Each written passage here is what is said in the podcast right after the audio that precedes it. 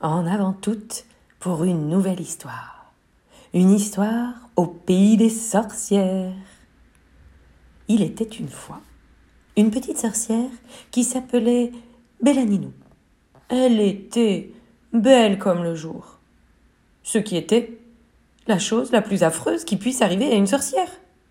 Eh oui. Mais ses parents, qui l'aimaient tendrement, semblaient bien être les seuls à ne pas avoir remarqué son abominable beauté. Le jour de sa naissance, toute sa famille s'était réunie autour de la petite sorcière. Bellaninou dormait dans un petit lit d'os. Elle était bordée dans un drap en toile d'araignée et sa tête reposait sur un oreiller d'ailes de chauve-souris. Elle portait aux pieds d'affreux petits chaussons en peau de lézard bouilli. Quand les grands-parents de Bellaninou la virent pour la première fois, oh, ils n'osèrent pas faire de la peine à ses parents. Alors ils s'écrièrent Oh, comme elle est laide Oh, elle est laide, laide comme une sorcière Qu'elle est affreuse affirmèrent les oncles et les tantes. Affreuse comme une grosse limace. Oh, oui, qu'elle est vilaine s'exclamèrent son parrain et sa marraine. Vilaine comme un crocodile. Mais qu'elle est moche renchérirent les cousins. Moche, moche comme un cafard. Aucun membre de la famille ne voulait vexer les parents de Bellaninou. Tous préféraient leur mentir plutôt que de reconnaître que la petite sorcière était horriblement belle. Tous ces faux compliments sonnaient à leurs oreilles comme une agréable musique. Flattés, ils voyaient vraiment leur petite fille aussi laide que doit l'être une sorcière. D'ailleurs, ils n'avaient aucune raison de la voir autrement. Ils avaient déjà trois filles. La première était repoussante comme une serpillière, la deuxième était moche comme un pou, et la troisième vilaine comme une araignée. Elles avaient toutes les trois remporté le concours de Miss France, le grand prix de laideur, décerné chaque année par les sorcières du monde entier. Quand Bellani nous grandit, ses parents ne purent longtemps ignorer sa beauté. Ils tentèrent de, de l'enlaidir pour qu'elle ressemble à une sorcière. Ils la déguisèrent dans de vieux habits qui avaient appartenu à son arrière-grande tante Cracra, la plus vilaine sorcière de tous les temps. Ah, mais ce n'était pas suffisant. Chaque soir, avant que leur fille ne se couche, les parents de Bellaninou préparaient un grand chaudron, un mélange de boue, de vase, d'ortie et de pipi de chauve-souris. Ils lui en tartinaient le visage. Mais le matin, il n'y avait pas la toute petite, plus petite verrue, pas le moindre bouton en forme de champignon. Et même, bien au contraire, ce masque étrange rendait la peau de Bellaninou encore plus lisse et plus douce. Il préparait aussi un shampoing à base d'algues et de chenilles grillées. Et alors, avant qu'elle se mette au lit, ils enveloppaient les cheveux avec cette mixture dans un torchon sale, bien sûr. Mais au petit matin, il n'y avait toujours pas le moindre petit cheveu raide. Bien au contraire, cet onguent rendait les cheveux de Bellaninou encore plus souples et plus brillants. Elle ressemblait presque à une princesse. Oh là là, pour ses parents, tout allait mal. Plus personne ne leur parlait. La mère de Bellaninou avait même perdu sa place de présidente d'horreur du grand congrès des sorcières. Avoir une fille aussi belle, cela porte malheur, disait-on chez les sorcières. Et celles-ci interdisaient même à leurs enfants de jouer avec Bellaninou. Oh À l'école, Bellaninou apprenait la sorcellerie, mais mademoiselle Mochette, sa maîtresse, la mettait souvent à l'écart, même au chaud dans un placard. Elle prétendait être allergique aux belles choses et la seule vue de Bellaninou si belle lui ôtait ses boutons. Sa mère aurait bien jeté un sort à Bellaninou.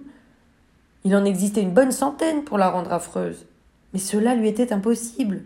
Le Code international des sorcières interdisait à une sorcière de jeter un sort à une autre sous peine de perdre ses pouvoirs à jamais. Alors, comme il ne pouvait rien y changer, les parents de Bellaninou se résignèrent à ce que leur fille soit différente des autres. C'est ainsi. Et d'autant qu'au fil des ans, ça ne s'arrangeait pas du tout. Plus elle grandissait, plus Bellaninou embellissait. Elle devenait de plus en plus belle. Et sa beauté était telle qu'elle dépassa même les frontières du royaume. Quand Bellaninou atteint l'âge de quinze ans, des princes vinrent par dizaines pour lui demander sa main. Mais ce n'était pas sans arrière-pensée. Ils convoitaient tout autant sa beauté que ses pouvoirs de sorcière. Et oui, il pouvait les rendre riches et puissants. Pour que Bellaninou accepte de les épouser, ils lui disaient tous des âneries euh, d'un ton mielleux. Toute la vie je t'adorerai, mon trésor. Est-ce tout ce que tu veux demandait alors Bellaninou. Juste m'adorer? Oh oui, et je t'adorerais plus encore si tu faisais apparaître une centaine de coffres remplis de pièces d'or. Pouf Bellaninou les transformait en crapauds. Et d'autres disaient des sottises d'une voix toute douce. Oh, si tu m'épouses, je te rendrai heureuse, pour toujours. Ah oui? Est-ce tout ce que tu veux? demandait finement Bellaninou. Oh, je t'aimerais plus encore, peut-être si tu faisais apparaître quelques caisses de pierres précieuses. Et pouf Il allait rejoindre les autres crapauds. D'autres princes encore lui soufflaient des bêtises comme Oh, tu es si belle, mon petit oiseau des îles. Est-ce tout ce que tu veux demandait Bellaninou, encore et encore? Oh, je t'aimerais plus encore si, grâce à ta magie, nous pouvions vivre dans un grand château. Pouf, pouf, pouf. La mare voisine se remplissait ainsi de crapauds. Elle transformait tous ces princes mielleux qui racontaient toutes ces bêtises en crapauds. Mais Bellaninou se sentait bien seule. Quelle tristesse d'être aussi belle, finalement. Aucune sorcière ne veut être mon amie, et les princes ne s'intéressent qu'à mes pouvoirs de sorcière.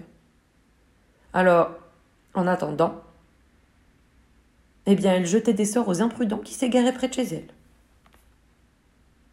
Un jour, alors qu'elle se promenait dans la forêt, Bellaninou tomba nez à nez avec un jeune homme, pas très beau, qui chevauchait un cheval. Bellaninou s'apprêtait à le changer en crapaud direct quand le cheval se cabra et il fit tomber son cavalier. Aïe, mes pauvres fesses, dit le jeune homme en se relevant. Bellaninou se mit à rire. Bah, je ne vois pas ce qu'il y a de drôle, dites donc, ronchonna le cavalier vexé. Qui es-tu? demanda Bellaninou. Je suis un prince, dit le jeune homme en se redressant fièrement. Je viens épouser la plus belle femme du royaume. On dit qu'elle vit ici et que c'est une sorcière. Ah oui. Et comment s'appelle-t-elle? questionna tristement Bellaninou, qui savait déjà ce que le prince allait répondre. Bellaninou. Eh bien, tu l'as devant toi, soupira la jeune sorcière. Oh, le prince rougit. C'est, c'est, c'est vrai? Ému, le jeune homme bafouillait. Bellaninou trouva ce prince très mignon. Elle aimait beaucoup cette timidité qu'il rendait un peu différent, enfin même très différent des autres princes qui se la racontaient toujours et qui lui racontaient toujours ses bêtises. Et est-ce tout ce que tu veux? Elle devinait bien ce qu'il allait réclamer. De l'or, des trésors, de l'argent, des diamants, la lune, la fortune, un énorme château. Mais non, cette fois il se trompait. Eh bien, je veux juste t'épouser, dit-il d'une voix plus ferme. Rien d'autre? Mélaninou aurait bien aimé se jeter à son cou et lui dire qu'elle acceptait. Mais comment être sûr que le prince ne mentait pas? Il était peut-être plus malin que les autres princes, et une fois qu'il serait marié, il l'obligerait à exaucer tous ses vœux. Hum, je vais réfléchir, dit-elle. Si tu m'aimes assez pour venir manger chez moi demain, nous en reparlerons. Elle pensait qu'il refuserait, mais elle se trompait. Le lendemain, il vient. Et elle lui servit le menu suivant. En entrée, des rillettes de crapaud. En plat, du lézard farci aux petites sauterelles. Et en dessert, un délicieux gâteau au chocolat et à la confiture de limace. Le prince mangea tout sans rien dire. À la fin du repas, Bellaninou lui a demandé Est-ce que tu t'es régalé? Euh, oh non, non, franchement, Berk, grimaça le jeune prince. C'était dégoûtant. Euh, si tu acceptes de m'épouser, ben, je cuisinerai moi-même. Hein. Bellaninou soupira de soulagement.